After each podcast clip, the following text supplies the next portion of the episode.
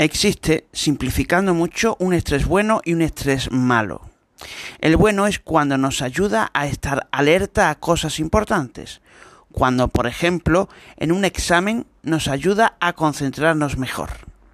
Se trata de un estrés muy equilibrado porque la amígdala secreta la cantidad justa de cortisol, la hormona del estrés, y esto provoca una serie de cambios que anulan algunas cosas y refuerzan otras para que estemos alerta a lo que nos interesa o le interesa a nuestro cerebro. Pero ahí entraremos en otro podcast. El estrés malo es cuando el cerebro identifica una amenaza, real o ficticia, y produce más cortisol de la cuenta para desencadenar una serie de catastróficas desdichas biológicas que te inducen a estar constantemente en modo supervivencia. O dicho en castellano, estás en tensión, malhumorada, sentimos síntomas de agotamiento, etc. Creemos que nos damos cuenta cuando estamos estresadas o estresados, pero lo cierto es que no. Cuando decimos que estamos estresados es cuando el nivel ya está demasiado alto y esto es especialmente perjudicial para todos nosotros en todos los sentidos. Te voy a dar tres claves para que sepas identificar si tienes o no estrés.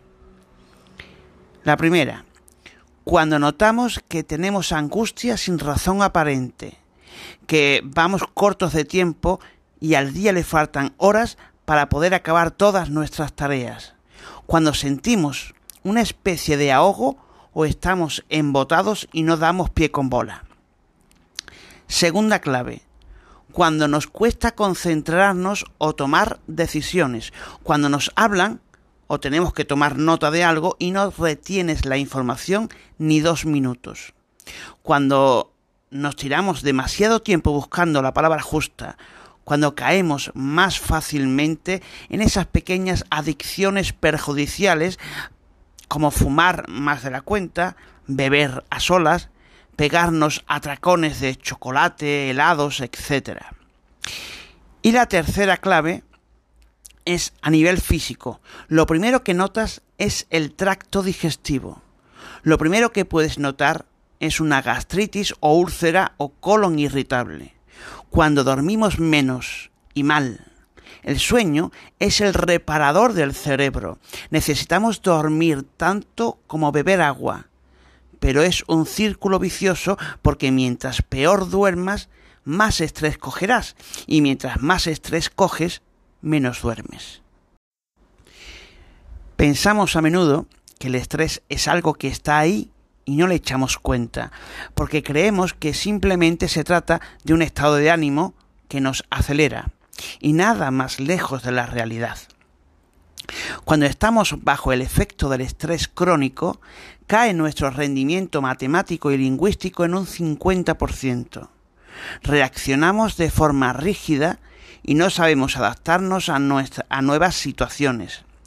Si el estrés se alarga de forma innecesaria, se puede dañar el hipocampo, que es importantísimo para el aprendizaje. Se pueden desconectar redes neuronales y sufrir graves pérdidas de memoria, según se ha observado con el problema de la depresión aguda.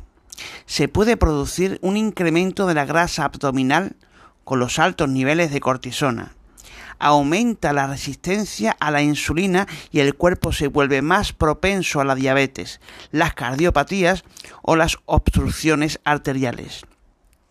El sistema inmunitario cae en picado y somos el blanco perfecto de infecciones y virus. Se degrada la vaina mielínica que recubre las vías nerviosas y se reduce la transmisión de señales de una zona del cerebro a la otra.